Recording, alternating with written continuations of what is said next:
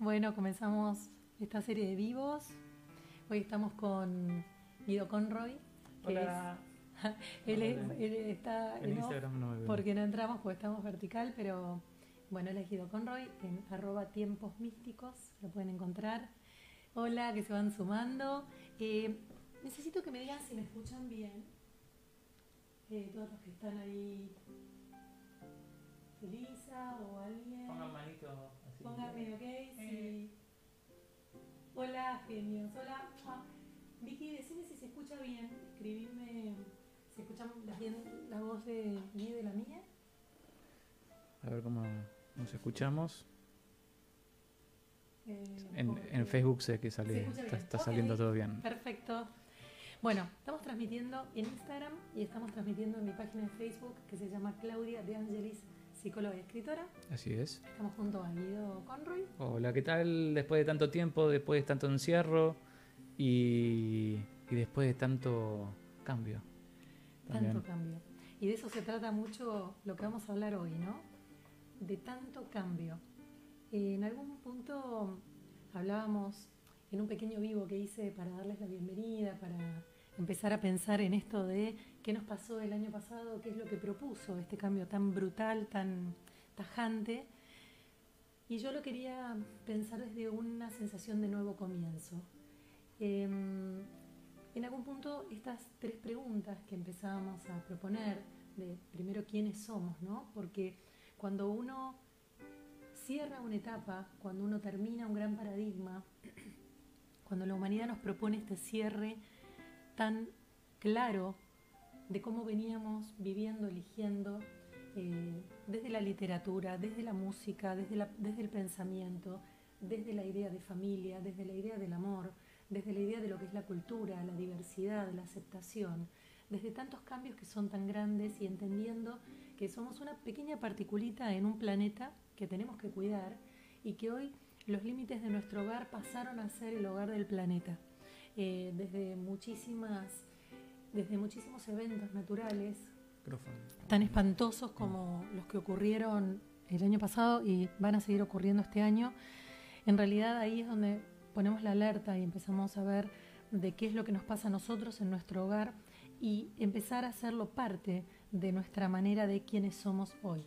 Hoy somos personas que nacemos, renacemos en una energía totalmente nueva, que significa mm, que ya no hay hombres de diferentes colores o de diferentes lenguas que habitan culturas diferentes, sino que todo empieza a unirse, a generarse como ingrediente de una nueva receta.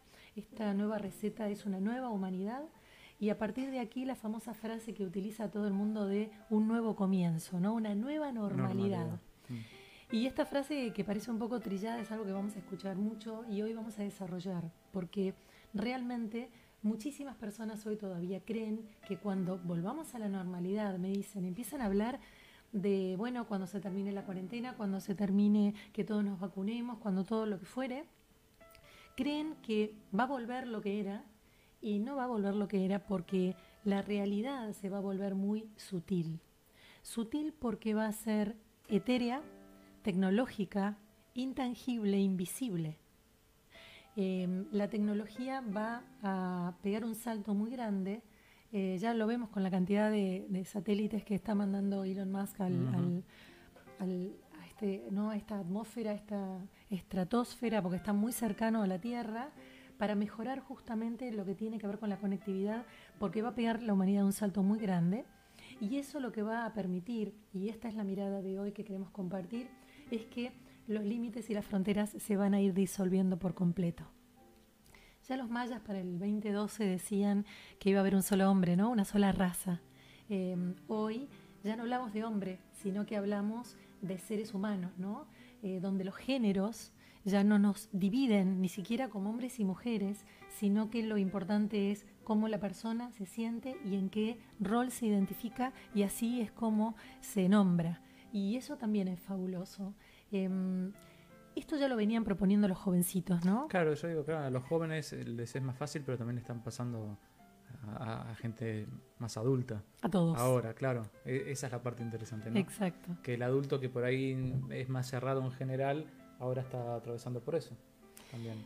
Exactamente. Y entonces un poco eh, cuando comenzamos a plantearnos quiénes somos, yo había pensado como ciertos puntos que vamos a ir charlando con Guido. Eh, el primero y el que me parece más importante eh, tiene que ver con la diversidad, con el respeto que hay desde los jóvenes, que son los que nos enseñan cómo tenemos que recortar, ver y definir la vida, en este respeto que hay por lo distinto.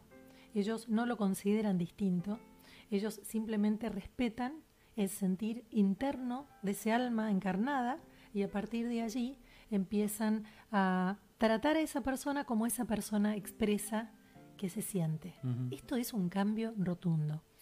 Em, yo soy de la generación donde vivo en Argentina, he vivido en esas épocas en Argentina y donde hasta las mujeres éramos machistas. O sea, no solamente el hombre mm. se imponía con su yo soy primero, yo decido, sino que las mujeres también les dábamos ese lugar. Cuando empieza a avanzar todo, lamentablemente, cuando salimos de un blanco, los seres humanos no sabemos otra cosa que ir al negro antes de encontrar los grises. Entonces empezó, y esto ya lo decían también eh, muchísimas personas que estaban canalizando energía femenina, que en el planeta iba a empezar a venir la energía femenina y se iba a instaurar como algo que tenía que venir ya hace dos mil años, por aquella época crística, ¿no? por aquella época eh, de la era de Pisces, y que bueno, nos llevó dos mil años a entenderlo. Mm. Eh, lejos de considerar la energía femenina, nos volvimos absolutamente eh, machistas. El hombre era el maestro, el hombre era el sacerdote, el hombre era el jefe de familia. En su mayoría, obviamente, hay países matriarcales. Pero, exacto. El hombre representa, el padre representa la ley y la normativa. En cambio, la mujer representa la protección, la nutrición y el regazo. Entonces, después de esta diversidad, de estas diferencias, lamentablemente estamos encontrando el polo opuesto, donde la energía femenina, en vez de ser amable, ser nutricia o nutritiva, se vuelve violenta también. Se va al extremo. Entonces acá es donde todos nos quedamos diciendo, feminismo hoy es una palabra que se utiliza, que no tenía nada que ver con el feminismo de hace 40 años, 30 años. Y la diferencia es justamente el respeto por la diversidad. Entonces, hay un pequeño grupo, hay una pequeña fracción de personas que, identificándose feministas, son machistas. ¿Por qué? Porque detentan la violencia, el poder, la fuerza motora. La energía yang, que es la energía masculina, es la energía del movimiento, del hacer, ¿no? Es como representada por el fuego. Cuando nosotros prendemos una hornalla, la hornalla la tenemos que regular porque si no nos quemamos. En cambio, lo femenino sería el atanor, sería la cazuela, la olla donde nosotros ponemos el contenido, que se transforma con ese, con ese útero, con ese contenedor y ese fuego en un equilibrio perfecto, y de ahí podemos pensar, por ejemplo, en la alquimia, mm. ¿no? Un metal que se pone en ese atanor, en, ese, en esa cazuela, con ese fuego medido, logra transformarse en oro, que es como una hermosa metáfora de la evolución de decir, bueno, si nosotros tenemos nuestra parte femenina y nuestra masculina regulada, moderada, en grises, podemos lograr encontrar el oro, que es ni más ni menos que la sensación de evolucionar, de crecer, de entender de qué se trata. Em, entonces, este tema de la diversidad abre, rompe bordes y fronteras y abre una mezcla donde en realidad lo que se considera como primer punto es el ser humano. Lo que yo pensaba era que em, el, contraste, ¿no? De que, por ejemplo, el año pasado fue cuarentena, todos adentro, todos encerrados, es como no hay libertad, supuestamente, y nos llevó hacia adentro nuestro, ¿no? Pero ahora, que ya estamos saliendo un poco, por lo menos acá en Argentina, este, em, hay un... Es como que la gente ahora tiene el aval de ir por múltiples caminos, como por ejemplo el género y entonces la gente dice, wow, ahora la sociedad lo acepta, bueno, ¿y qué hago? ¿No? Entonces, es decir, venimos de un encierro que nos llevó a una libertad eh, que no estamos acostumbrados, que no sabemos el idioma y que no sabemos al final qué, somos. Entonces, por esto es la pregunta, ¿quién soy? Y es maravilloso porque ahí empieza un renacer, ahí empieza un nuevo comienzo, y ahí empieza un comienzo que es muy grande, mucho más de lo que imaginamos, porque acá comienza la humanidad. Acá comienza una nueva humanidad. No comienza tu nuevo trabajo, eh, la nueva identificación sexual de alguien. Acá empieza, empezamos a vivir una vida nueva que desconocemos, que no sabemos ni de qué se trata. Es como si nos tomaran a todos y nos llevaran a Urano y decimos, pero espera, ¿se puede respirar en Urano? ¿Qué se come? ¿Cómo es el día? ¿Cuántas horas dura? ¿Hay noche? ¿Cuántos soles hay? Entonces, si nos pensamos en eso, si pensaran dándose una idea de que los toman en un lugar y los sacan y los ponen en otro tiempo y espacio, donde no se sabe si hay un sol o siete soles y mm. cuántos satélites vemos y de qué se trata y cómo... Como, lo del auto. No, exacto, y cómo nos buscamos comida eh, lo del auto que decía Guido, lo, lo dijo Cryon, que se llama K-R-Y-O-N, es eh, canalizado por Lee Carroll, que era un ingeniero bastante cuadradito, que mm, empieza a canalizar una información que habla de mm, que a partir del 2012 la vida iba a ser así, como un auto, y que cada vez que tuviéramos que entrar al auto y abrirlo, se iba a abrir de una manera distinta. Imagínense ustedes mañana van a llegar al auto y cuando ponen la llave no hay cerradura. Entonces, bueno, empiezan a tratar de ver cómo entrar hasta que se dan cuenta, por ejemplo, después de probar varias cosas, que con el dígito se abre la puerta. Bueno, después tienen que entrar y ver cómo se arranca. Pero una vez que entendieron cómo se arranca ese auto esa primera vez, al otro día ya no sirve ni la llave ni el dígito.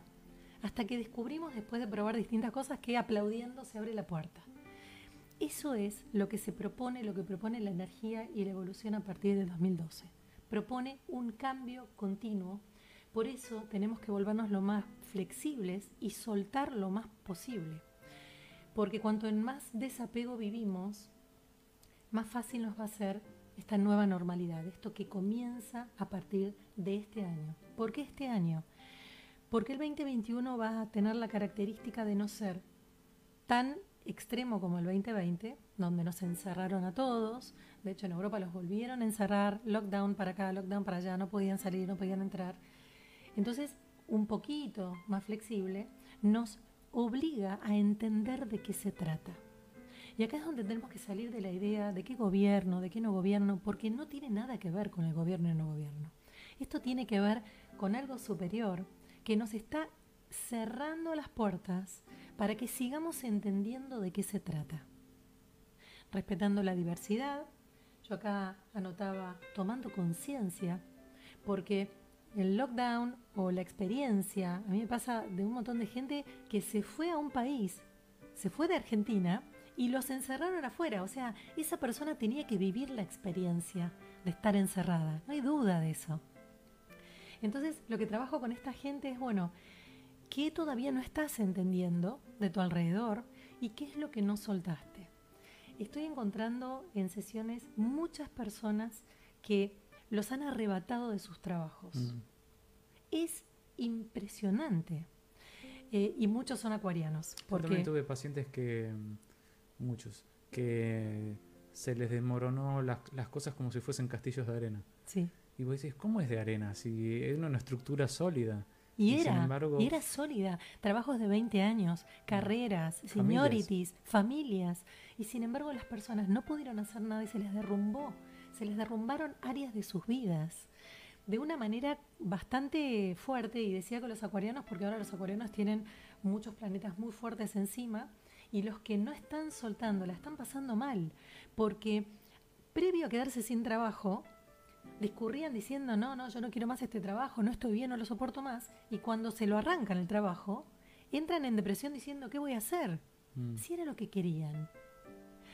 Y entonces, esto es muy interesante. ¿Cuán consciente sos de que tu entorno te está llevando al lugar que tenés que habitar, que tenés que empezar a entender, que tenés que decodificar, como decíamos recién, cuando vas a entrar al auto mm. y decís cómo se abrirá y empezás a utilizar tu creatividad para ver de qué manera el auto responde y abre de una buena vez y te puedes ir a trabajar o te puedes ir al colegio o puedes hacer lo que sea. Entonces es maravilloso. La diversidad por un lado la conciencia, la flexibilidad y el desapego por otro. Y ahí volvemos a conectar, a conectar con los jóvenes. Desde los millennials a esta parte, generación Z, lo que hacen los chicos es soltar. ¿Por qué? Porque ellos quieren vivir bien hoy. Y nos están enseñando, en este caso siempre que fuimos jóvenes, fuimos idealistas, pero estos jóvenes son jóvenes muy distintos a los que fuiste vos, yo, madre o abuelas. ¿Por qué? Porque lo que tiene que ver es con que nos están mostrando que ellos quieren vivir hoy, porque lo que tienen es hoy. Y están muy conscientes de su casa planeta, porque son los que les queda 20, 30 años, que es donde se supone que si no hacemos un movimiento consciente de cuidado, no va a haber planeta. Mm. Y yo siempre digo que considero al planeta mucho más fuerte que a la humanidad, con lo cual, donde sigamos haciendo las cosas mal, va a haber más pestes y van a venir más cosas. Entonces, acá no tenemos, no tenemos ninguna injerencia sobre el planeta y realmente tenemos que ponernos las pilas porque no va a haber mucha tolerancia. Parte de las pestes, parte de los cataclismos muestran que la humanidad no está haciendo las cosas del todo bien. Y es como si el planeta fuera como un perro que se quiere sacar los bichitos de encima, ¿no? Las pulguitas o algo, que somos nosotros donde tenemos que decir, ok, entonces cada uno de nosotros cambiando una pequeña cosita, reciclando, em, gastando menos combustible, dejando de comprar en exceso, porque no importa reciclar, importa empezar a consumir menos, llevando nuestras bolsas para que no nos den más plástico, con esos pequeños y amables actos estamos trabajando en pos de nuestro gran hogar y en pos de nosotros mismos para poder seguir acá. Em, acá vas a entrar un poquito más vos, que sos eh, el experto en este tema, eh, y vamos a hablar un poco también del cambio de la espiritualidad, de esta cosa de facilismo con el que yo digo, ah, con todo el trabajo que hice, ¿por qué me pasa todavía esto? Y uno mira a esa persona como diciendo, ¿qué está diciendo? Como si el existir no fuera un trabajo continuo y estar atento continuamente como quien quiere desarrollar un músculo de su cuerpo y va a trabajar cinco meses y después no va a trabajar más. O sea, el músculo lo que va a hacer es irrigar de nuevo poca sangre y se va a disminuir en tamaño. Mm. Entonces, vos habías como, como canalizado algo muy lindo que tenía que ver con el espiritual. Sí, o sea, viendo las preguntas de quién soy, qué quiero y cómo vivirlo, son como preguntas que, primero, son preguntas que yo tengo en mi vida, digamos, ¿no? Son eh, preguntas existenciales. Eh, y, todavía las tengo en mi vida. Pero, ¿por qué? Porque cuando yo cuando salió este tema, yo me puse a escribir y después a, hablar con los guías. Y mm, claro, salió el tema de que era una cascada que era constante, estaba en constante renovación. Entonces, eh, por ejemplo, el quién soy, puede aparecer una persona que dice, pero trabajé tanto en mi vida y trabajé mi sombra y todavía me siguen apareciendo trabas, ¿cuánto tiempo más me tengo que trabajar? Y la realidad es que te tengo que trabajar toda la vida pero no tendría que ser una, novedad eso. Este, es la vida trabajarse. Bien, mal, más, menos, pero hay que trabajarse. Y el tema de quién soy, desde el punto de vista espiritual, me parece que ahora es un momento donde las personas tienen que decir soy el todo, soy el universo entero. ¿Por qué? Porque es como el auto, cada día vas a hacer algo diferente. Es como un camaleón, que según la situación va cambiando este, entonces por ahí estamos, nos estamos convirtiendo en camaleones y espiritualmente estamos respondiendo diferente cada día a cada situación. Y la idea es estar atentos a cómo nuestro cuerpo reacciona, nuestras emociones reaccionan y, y, prestarle atención con la cabeza a eso, porque no todos los días vamos a ser la misma persona. La cabeza quiere decir, quiere buscar, bueno, soy esto y voy a hacer esto. No, y es soy esto hoy, no vas a hacer esto mañana. Porque a lo que tiende es a romper estructuras. Nosotros antes estamos acostumbrados a identificarnos con soy mujer, soy gay, soy estudiante, trabajo en esto, soy una profesión determinada. Ahora no. Mm. Y ahora no te nombras desde ahí. Es como decís vos, es que todos los días somos todo. Entonces esa conciencia de ser una partícula de un todo es lo que te permite identificarte como un parte del todo y más o menos tratar de entenderte como un subsistema de ese inmenso sistema. Mm. Pero si vos lo tratás de rigidizar, es ahí donde te volvés a perder. O, o de mm, intentar buscar el- este facilismo, ¿no? De decir, no me, no me quiero trabajar, no me quiero trabajar más, ¿cuál es la, la, la vía fácil? Y te, te vas a engañar porque no hay una vía fácil. Te la van a vender como fácil, pero no hay. Acá lo que tenemos que pensar es que mm, crecer, vivir es un trabajo arduo. Estar encarnado es un trabajo muy arduo. Cuando comenzamos el trabajo espiritual, y lo sabemos mucho nosotros dos, ay, uno dice, ¿por qué me metí en esto? Porque es tan duro. Y se pasan momentos de tanta, tanta, tanta eh, desilusión, soledad, agotamiento, pero ese es parte del camino. Y si vos seguís por ahí, si vos seguís avanzando por ahí, llega un momento donde tu vida sí fluye. Y donde los momentos en que vas a esa herida o ese momento o esa sombra, las sombras recuerden siempre que son los miedos, la angustia, la soledad, el desamparo, la sensación de que somos víctimas.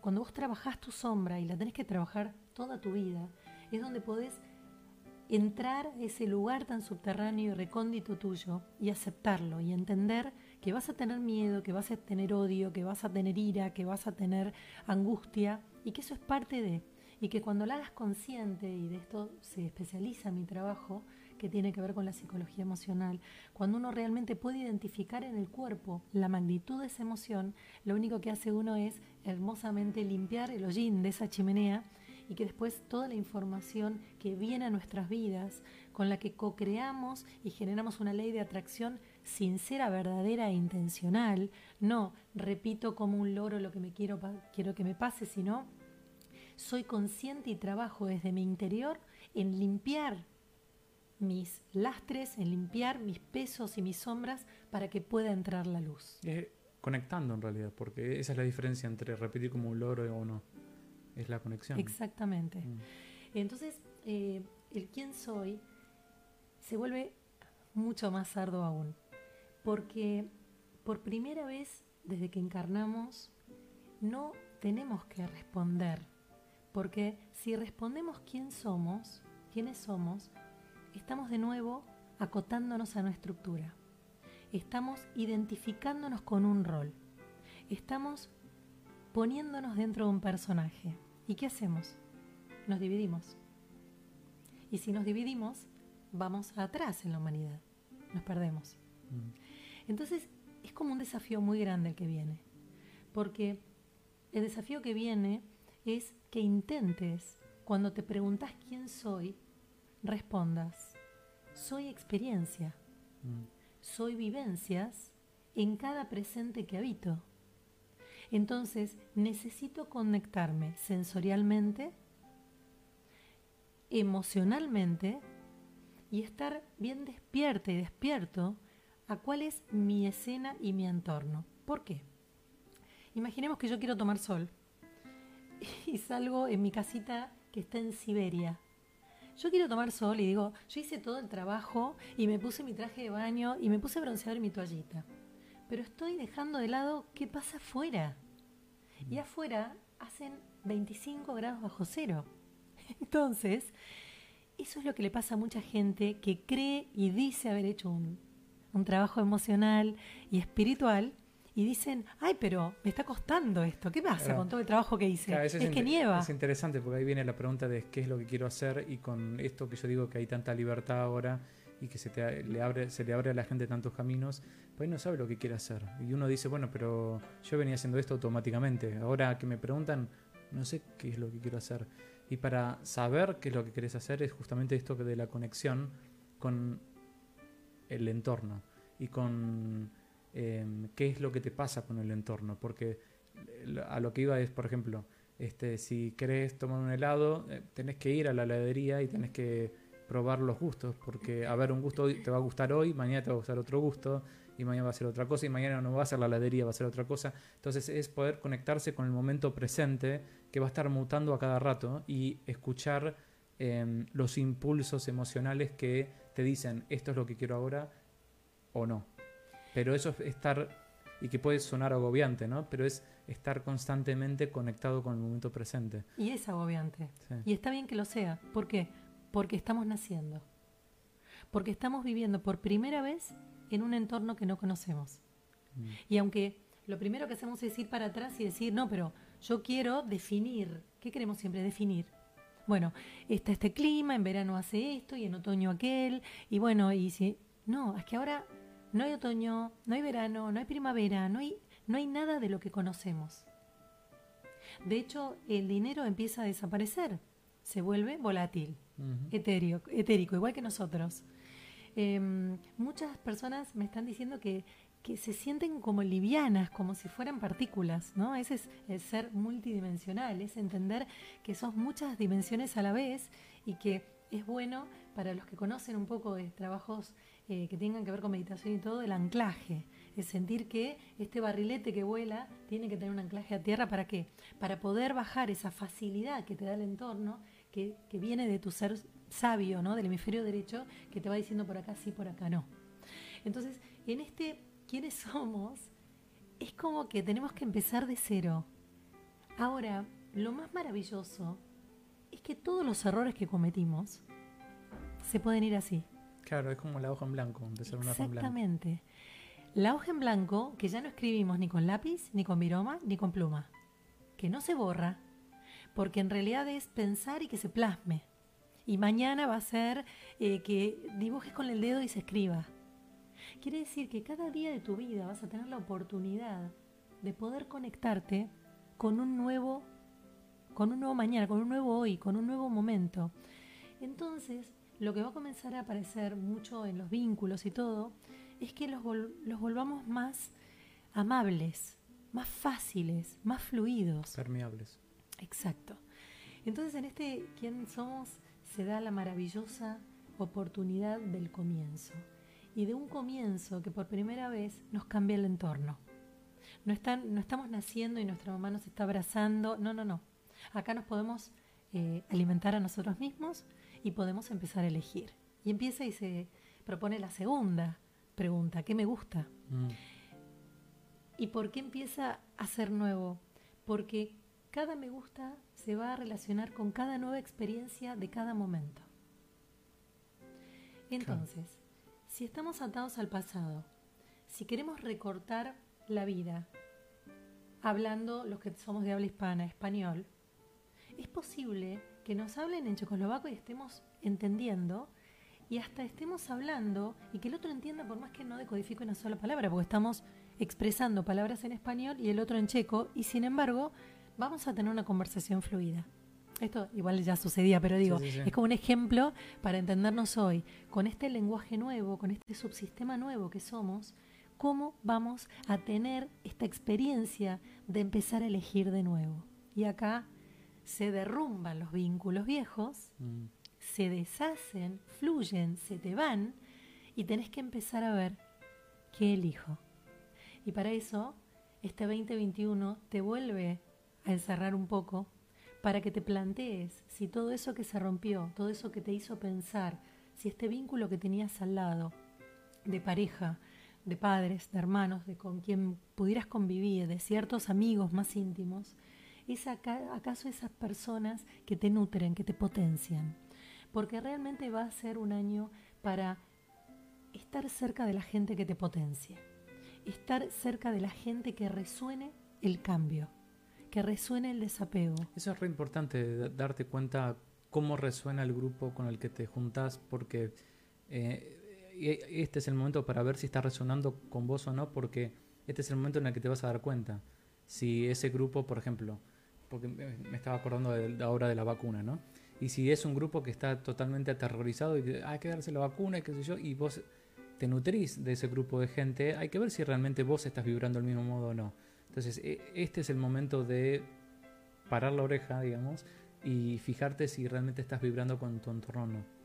Porque como estamos todos cambiando, y tal vez vos también estás cambiando y no estás resonando con eso, pero te estás alimentando, entonces es como comer chatarra, digamos, en vez de estar comiendo lo que tenés que comer en, en cuanto a energía. Y lo interesante, y justo comer es uno de los grandes cambios, ¿no? Eh, la alimentación. La alimentación va a generar cambios en 10, en 5, 10, 15 años vamos a alimentarnos totalmente diferente a lo que veníamos haciendo. ¿Quiénes traen este cambio? Los jóvenes. No saben la cantidad de jóvenes que atiendo con trastornos de alimentación. eh, intolerancia a la lactosa, intolerancia al gluten. Lo que obliga a la intolerancia es a cambiar la forma de cultivar y es eh, ¿no? a sembrar y cultivar, obviamente, y la forma de empezar a elegir alimentos más amables al cuerpo físico que también cambió. Nosotros en nuestro ADN eh, nos transformamos muchísimo como humanidad. Por algo, el 50% de la juventud no tolera las harinas o, o los lácteos. Esto habla de un cambio de ADN, de un cambio físico absolutamente comprobable desde, desde mirar a nuestro alrededor. Entonces, no es que los jóvenes traen un problema mental, emocional, psicológico y entonces tienen problemas de intolerancia. No, se trata de que ellos vienen viviendo el síntoma, son el síntoma para despertarnos a los grandes, de decir, tengo yo también que incorporar cambios. Yo también tengo que comer más liviano, más digerible, más nutritivo, más proteico. Y lo que cuesta. Lo que Porque a mí, este, claro, hay, hay- me, muchos jóvenes, digamos, me están como queriendo enseñar y yo me dediqué un año a ver si podía poder entender qué era lo que mi cuerpo necesitaba y cuesta mucho para el que no está acostumbrado como yo escuchar al cuerpo que te diga esto, esto quiero, esto no, esto no me gusta. Y ahí volvemos a elegir. ¿Qué me gusta? Entonces, es increíble cómo el paladar al principio no acepta ciertos cambios de, de comida y después se va acostumbrando, ¿no? Pero es en piloto automático, porque no es que te, que te gusta. Y la- pero las papilas gustativas se empiezan a acomodar y como tu cuerpo resuena mejor y lo digiere mejor, empezás a adoptarlo, entonces empezás a tomar menos leche de vaca y más de coco y decís, qué sabrosa, cuando al principio te parecía extraña. Mm, Entonces, lo que vamos a intentar en este que me gusta es quitar el estereotipo de positivo o negativo. Vamos a pensar en la experiencia y simplemente vamos a decir si es amable o no y si me doy la oportunidad de repetirlo para ver qué me sucede una segunda, tercera o cuarta vez. Entonces, en este que me gusta no vamos a responder me gusta o no, porque volvemos a las viejas formas. Vamos a ver de qué manera empezamos a entrar en terrenos y para eso tenemos que ser muy flexibles y muy abiertos para que cuando escuchemos lo que se nos acerca desde el entorno podamos recibirlo y después ver si nos gusta o no y después ver si queremos o no elegir mm. Pero es uno elegir a cada segundo. a cada segundo. Mm. Yo pensaba cuando hablaba de qué me gusta, eh, la importancia de romper estereotipos, mandatos, lo que venimos siendo, lo que debemos, lo que se proyecta en nosotros que tenemos que cumplir. Esto es una vieja fórmula, es una fórmula muy vertical y es una fórmula que no funciona más, porque justamente la, la energía que funciona ahora es la acuariana, que tiene que ver con sociedades, con sociedades que van mucho más de un grupo de amistad. Un grupo de amistad sería afectos íntimos y el acuario lo que te, lo que te propone es, che, tengamos buena onda, somos un montón. Ah, pero los que están en África y los que están en Rusia y los que están... Es que estamos todos acá. El acuario es como, es como el amigo de todos y no arma pequeños círculos eh, eh, donde, donde se retroalimentan y generan clan. Sectarios. así. Exacto. Sino muy por el contrario, es, che, si no estamos todos bien, no está bueno. Vamos a divertirnos. A ver, ¿en serio? ¿Y cómo lo hiciste? O sea, la curiosidad. Entonces, em, es totalmente diferente a lo que venimos viviendo. Venimos viviendo estructura, algo cuadrado, algo estático, algo rígido, lograr alcanzar ciertas metas, que no importe de qué manera los logramos, sino poner esa meta y hacer todo lo que corresponde y lo que está bien, según lo que nos han dicho, para alcanzar esa meta. Todo esto lo tenemos que dejar pasar. Y para esto quiero hacer como una analogía el desastre que está sucediendo en el mundo con los incendios. Eh, alguna vez tuve la oportunidad de vivir de cerca el incendio de unos vecinos míos cuando yo era adolescente a cuatro casas de, de- de donde yo vivía y poder ponerme en ese momento en la piel de la gente que lo había perdido todo. Todo. Y vos decías, ¿qué me pasa si mañana me quedo sin una foto? Sin ropa, sin mis muebles, donde ni siquiera puedo volver a habitar mi casa porque el hollín que se impregna en las paredes lo resulta y lo hace irrespirable. Y quiero que por un minuto cierren los ojos y transiten la experiencia. ¿qué hubiera pasado si de repente todo se incendia? Los lugares donde ustedes se encuentran cómodos, la zona de confort, donde todo está regulado, donde esperan agarrar un control y que el aire funcione y se prenda, donde el auto se encienda porque giran la llave, y de repente eso no está más. Por un lado, como somos dramáticos absolutamente, caeríamos en una tristeza infinita. Pero cuando la emoción se trabaja y uno la hace consciente, es una de las oportunidades más grandes que una persona puede tener. Primero, porque se activan recursos que desconocía de sí misma. Y segundo, porque tiene la oportunidad de empezar de nuevo, empezando a elegir paso a paso qué es lo que quiere. Y se puede dar cuenta por ahí que la casa, que era gigante, casi no la habitaba Mm. y que estaba sosteniendo y aguantando un elefante blanco, como decimos acá, y que de repente no era feliz porque solo trabajaba para mantener su gran casa. O puede darse cuenta, puede entrar tal vez en alguna crisis con la persona con la que vivía en esa casa y darse cuenta que, llevados al límite, no se pudieron contener a sí mismos y se separaron. Entonces, cuando vienen los Es como incendios... que se hacen visibles las cosas, ¿no? Exacto. ¿Qué se hace visible? Lo simple, lo esencial, lo que está despojado de decoración y de maquillaje. El año 2020 fue un incendio para todos, se nos incendió la vida a todos, hogar, trabajo, amistades, vínculos de todo tipo. Se despojó a cada ser humano del planeta entero de todo.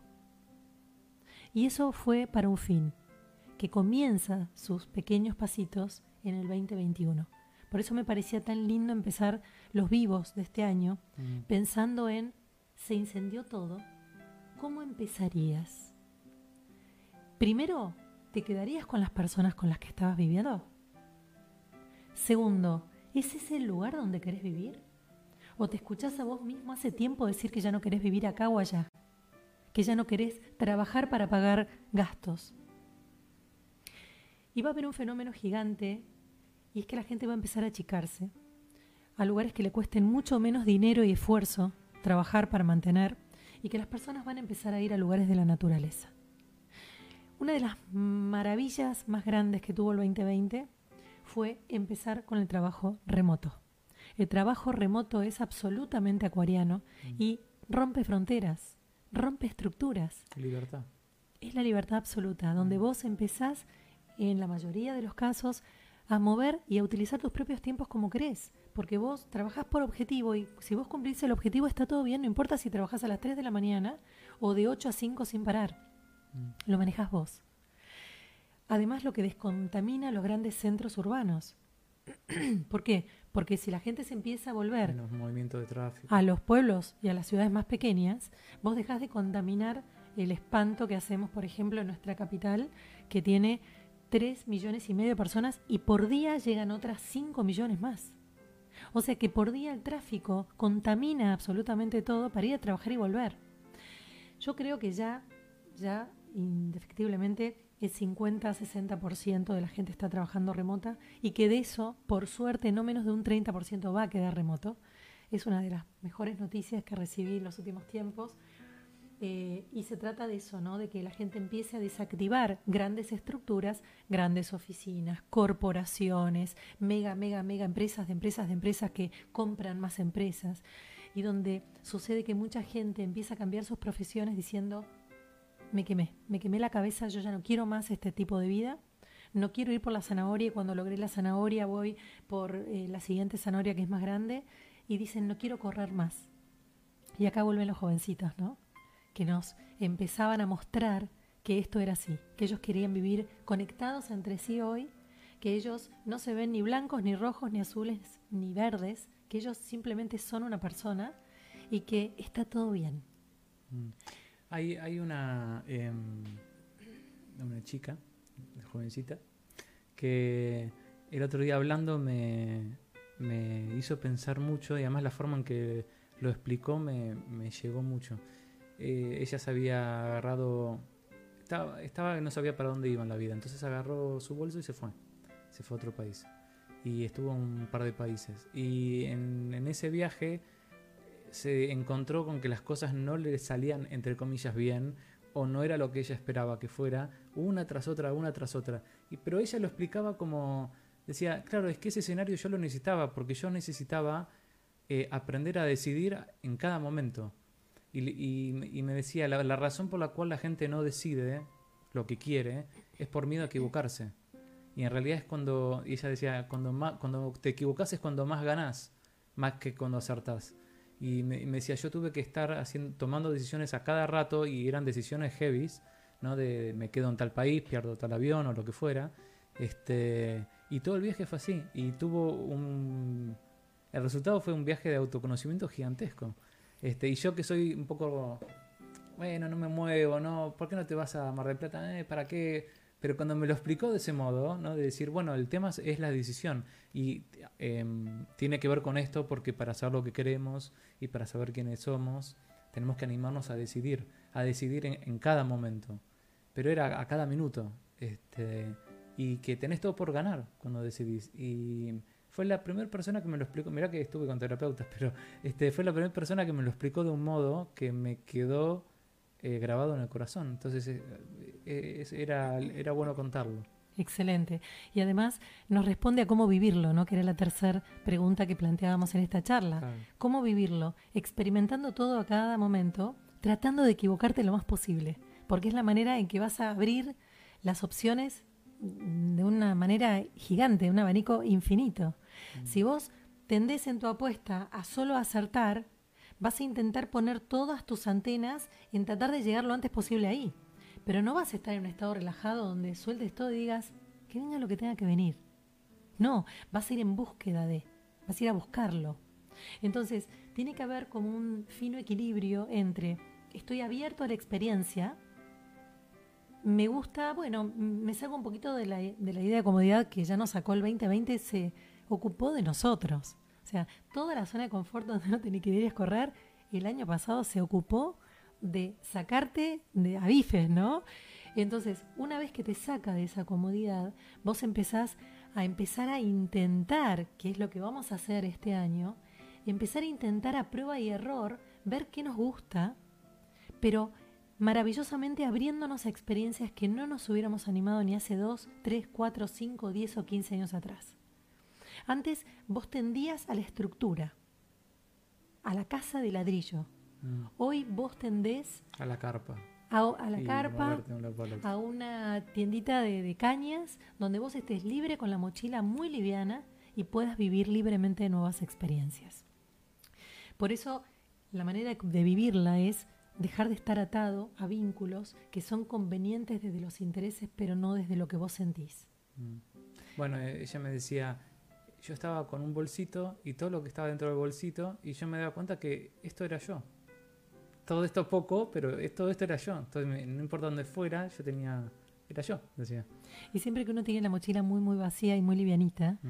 te, te da, y los viajeros nos encanta decir, voy más rápido a todos lados, no tengo que cargar dos valijas gigantes de 25 kilos y ver cómo subo y bajo de todos lados, sino con lo puesto dándote cuenta que cuanto más liviano estés y más descargada esté la mochila, más oportunidades puedes tener y más rápido podés moverte hacia cualquier lugar.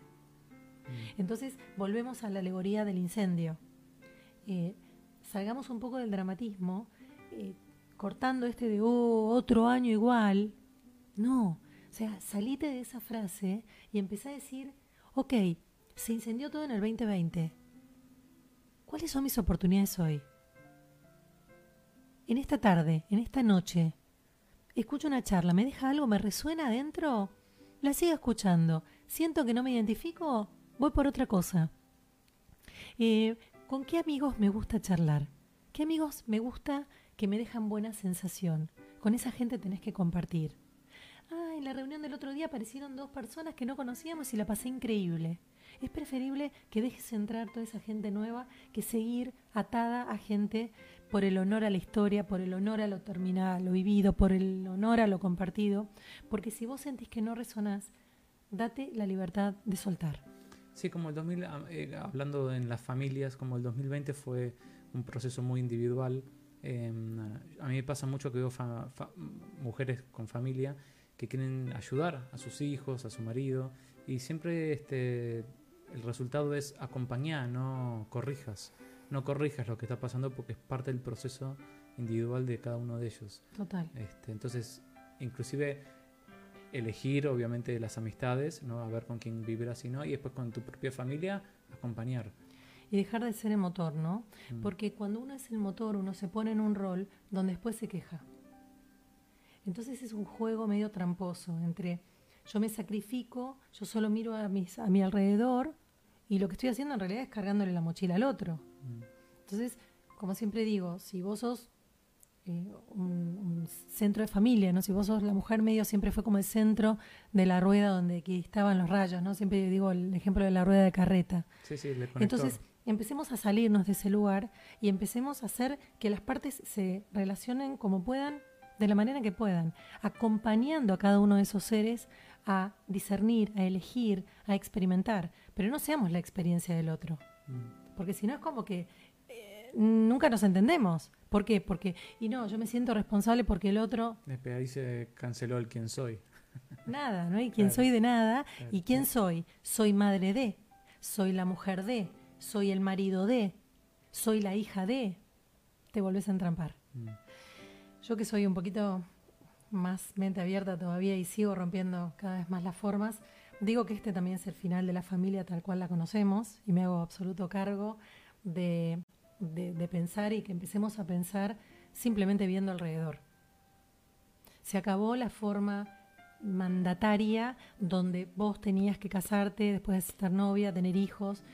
Eh, cada ¿Vos- vez vos más... decís que la, que la mujer no va a tener la presión social de cuando tiene treinta y pico, uh, no tenés hijos, no tenés hijos? Ya no la tiene. Ya no. ya no la tiene. Muchas mujeres congelan óvulos, a los, justo estaba hablando con un joven, a los 36, 37. ¿Por qué? Porque todavía no se deciden a ser madres y esto era impensado. Mm. Y mm, dentro de esta diversidad ¿no? de quién somos que proponían los jóvenes, una de las cosas que también nos traen es que la familia va a ser diferente, nueva.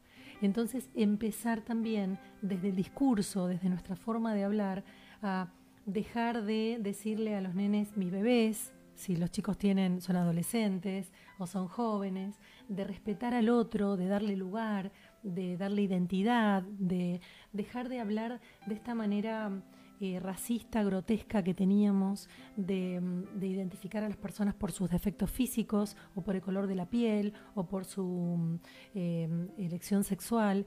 Eh, esto es algo muy importante para los que somos padres, de respetar mucho y de tener mucho cuidado cuando conversamos y hablamos, de no, eh, de no hablar como se hablaba antes, porque los jóvenes y, y me pasa con muchos pacientes que me dicen, no, y mis hijos se enojan con el padre porque el padre está manejando y dice, no, porque este que cruza y, es descalificatorio. Y enseguida los chicos, está muy mal lo que decís. Y claro, se empieza a generar todo un, un clima muy desagradable. Entonces, desde esta reflexión también invitarlos a que cambiemos mucho la manera de hablar, que seamos tolerantes, que dejemos que cada uno viva su propia vida y dejemos de estar todo el tiempo prejuzgando. Todo el tiempo nos estamos metiendo en la vida del otro. Y eso no es una manera de vivir. Mm. No es una manera ni de definirte nuevo, ¿no? En este quién somos que renace en este año. ¿Por qué? Ya comenzó el año pasado, pero como el año pasado fue tan diferente, estábamos como tratando de adaptarnos a este cambio continuo, eh, que era además tan, tan poco previsible. Y otro fenómeno, Es que, claro, tenía que ser así. y otro fenómeno maravilloso, eh, espiritual y sutil, es que ya no vemos para adelante claro. Es verdad. sí. Inclusive muchísimos que ya recibíamos para dónde, qué hacíamos y para dónde llevábamos las velas, hoy vemos una hermosa neblina de colores pastel y muchos de nosotros no nos interesa y vivimos la neblina disfrutándola y otros se siguen preguntando hacia dónde van, cuál es mi misión de vida, cómo tengo que hacer. Soltalo, soltalo porque la vida va a llegar más fácil a brindarte y a mostrarte las señales de para dónde. Nada te va a quedar a la suerte de, y bueno, arreglate como puedas. ¿No? Hasta en Sí, un incendio viene alguien que te Claro, ayuda, que te da una mano. eh, a, a mí me pasa que, "Y de acá cinco, años, de acá cinco años, ¿cómo te ves? No me veo. O sea, no tengo idea, no me veo. ¿Viste? Y antes no me pasaba. Y, y aunque nosotros que jugábamos ¿no? con Guido a canalizar, a bajar información, y bueno, vamos para allá, vamos para allá, ya no lo hacemos. Mm. Lo que hacemos es vivir, vivir cada momento, disfrutar el momento en que compartimos un café como hicimos hoy, o en el momento en que nos juntamos con otros amigos, y es simplemente habitar el presente lo más conectados posibles. Y a partir de ahí, ver hacia dónde vamos y qué nos va mostrando. Eh, el banco de neblina se abre para mostrarte siempre el camino que tenés que seguir. No estamos a la deriva, no estamos solos, estamos totalmente conectados en red. Somos partículas, pero las partículas atómicamente conforman la orilla del mar. No es que son partículas y hay un granito de arena y el otro en el medio de la selva y el otro en el mar. No, estamos todos cerca, estamos todos unidos. Por eso, eh, desterrar la idea de ser individuales para entender que somos parte de un todo, como decíamos al principio. Tuve una, una paciente este, donde en la canalización le estaban diciendo eh, que tenía que entender, hablando de si lo que yo hago es suficiente para el mundo, si es suficientemente importante, etcétera, que tenía que entender que un granito de arena comparado a una playa no era suficiente, que tenía que integrarse a la playa y que cuando se integrara a la playa iba a dar su su pequeña energía iba a ser parte de una playa. Entonces le decían, no hace falta ser suficiente para poder integrarte a la vida, es simplemente ser. Este, que cuando ella entendiera eso iba a poder este, eh, seguir adelante. Y estaba muy bueno el mensaje, como porque siempre alguien está buscando algo importante para hacer, para quedarse tranquilo. Eh, y por ahí es muy relativo lo importante. Y creo que con el tiempo va a ser mucho más relativo todavía. Sí. Este, entonces es esto que vos decís, bueno, tomamos un café, vivimos el día de hoy, qué sé yo, y por ahí hasta dormís más tranquilo. Porque no estás pensando en, en el mañana o en el impacto que tuviste en el mundo. Exacto, y ahí Porque el donde... mundo ni siquiera sabemos para dónde está yendo. Está girando raro, están pasando cosas raras. Y suelten, chicos, suelten Claro, porque, porque, claro. porque el propio equilibrio del mundo lo va a poner donde tenga que ponerlo y nosotros estamos arriba, así que nos va a llevar. Claro. Eh, es confiar, ¿no? Soltar y confiar, Y el- soltar y confiar, que son y es- el esa miedo, frase que me el encanta. miedo a, a decir quién soy o a descubrir quién soy o lo que quiero. Hay gente que tiene miedo porque quiere no quiere perder, por ejemplo, la familia o lo que fuera. Pero para esas personas eh, yo tengo que decirles que no importa lo que hagan, va a pasar lo que tenga que pasar. Es así, no pueden detener nada, no hay freno de mano. Este, entonces, mejor pónganse a buscar quiénes son, inviertan energía ahí, porque el resto ya A soltar el va a, control. pasar y, va a pasar y ya pasó. Una cosa así. Y a soltar el control, que era una palabra que identificaba mucho a las viejas generaciones, ¿no? Antes intentábamos tener el control para armar una estructura, ¿no? Hacíamos los planos, buscábamos el terreno y empezábamos a construir según ese terreno. Ahora vino el incendio. Entonces nos damos cuenta que ese lugar puede ser o no, si queremos vivir o no como, con la estructura, si nos resultaba pesada, si era aéreo, si la luz estaba bien. Es una enorme oportunidad. Mm. Primero, por supuesto, salir de la emoción, del dramatismo, de lo fuerte que significó para muchísimos el año pasado. Pero entonces, ya que estamos en este año, es entender que el fluir, el empezar a fluir indefectiblemente, nos va a hacer acompañar la brisa de la nueva normalidad y que vamos a poder ir aéreo, etérico y en movimiento fluyendo con algo que desconocemos, pero que es muy interesante. Así que eh, en este pasaje, eh, desde el preguntarnos quiénes somos hasta entender cómo tenemos que elegir lo que nos gusta y a poder saber estos pequeños pasos de cómo vivirlo, les proponemos, bueno, transitar un año juntos, eh, seguir reflexionando sobre esto que va a ser muy importante y donde nos vamos a hacer muchísimas preguntas a lo largo de este año de cosas que van a ir apareciendo y que profundamente podemos entender de qué se trata y darle una vuelta más. La idea es darle una vueltita más para recordar, y yo diría que se lo pongan en la heladera, es confiar y soltar, ¿no? Porque primero, para abrir la mano tenemos que confiar. Entonces decir, confía y soltá, confío y suelto, confío y suelto, y si este año recorren el camino confiando y soltando, va a ser un año maravilloso de oportunidades, increíble de vínculos, de nuevas personas que se van a acercar a la vida de ustedes y que van a ser una riqueza maravillosa.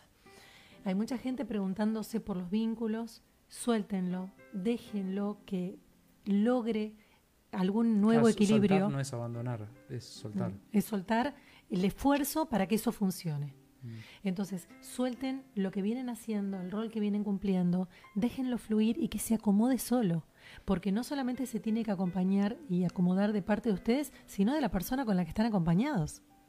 Si yo estoy tironeando todo el, a todo el tiempo a una persona para que haga lo que yo quiero, yo voy a estar tensa y la otra persona va a estar exigida. O sea que ahí no hay naturalidad, ahí no estamos fluyendo. Entonces, suelten ese rol viejo, suelten lo que vienen haciendo, acepten si hay grandes cambios de trabajo, entiendan que cuanto más rápido limpian la emocionalidad densa, la sombra, más rápido va a venir la creatividad. La creatividad es la mejor amiga de este cómo vivir este Claro, año. de estos momentos. Absolutamente. Y está bueno también que dejen los comentarios